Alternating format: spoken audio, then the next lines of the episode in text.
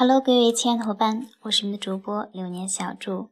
二零一六新的开始，新的启程，感谢你继续的温暖的陪伴。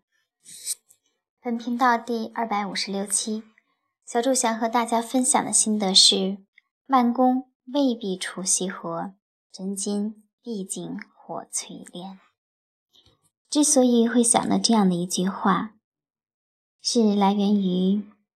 我带领作家团二十多位伙伴参与了本次四幺幺世界微商大会及首届移动电商购物节会刊的组稿的经历。那前面有两期节目当中也有提到。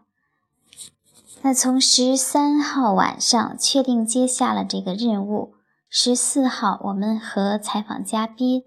啊进行了对接，并在当天晚上约一些嘉宾来进行采访。十五号、十六号这两天，小伙伴们一直在和嘉宾们啊进行这样的一个采访。在十七号的时候，我们开始出这个稿子，并且在不断的进行修订。到十八号晚上十点为止，我们就交付了总共有三十八篇稿子，并在十九号的时候晚上又交付了七篇，呃，六篇，这样总共是交付了四十四篇稿件。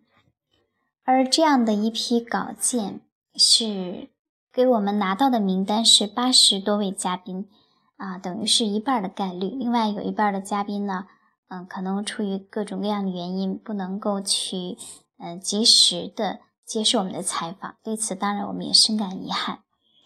嗯，那么这四十四篇的稿件全部都是出自于我们这二十多位之前从来没有写过通讯稿的伙伴的手。嗯，当然在写的过程当中，问题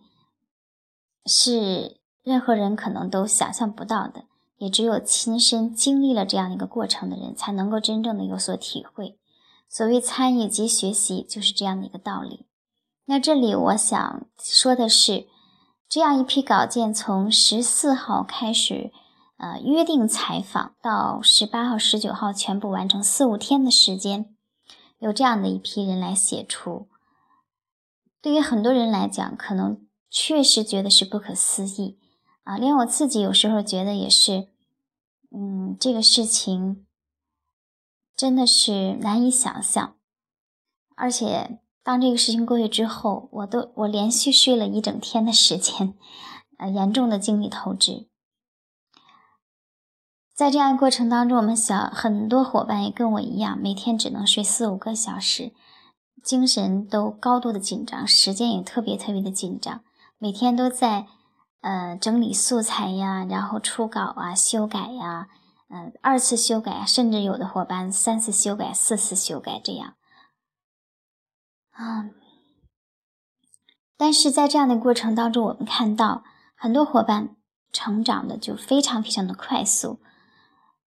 这个时候我就想，如果说这个事情给我们十天或者是二十天的时间，可能效果出来也也不过如此。所以呢，我想，慢工真的未必出细活。在高度紧张、时间紧张的一个情况之下，只要我们有系统的、科学的这样的一套方法，我们照样可以把事情做得很漂亮。因为实际上有很多的事情是不需要那么长时间的，给了很长的时间，呃，去准备，未必也会准备的充分，然后结果呢出来的也未必。呃，让人让人这个满意，而相反，在紧张的时间当中，很多人呢就加强了这个工作效率，出来的结果反倒是不错的。所以有时候我想，我们可能真的不一定要按照传统的惯性思维去做事，可能要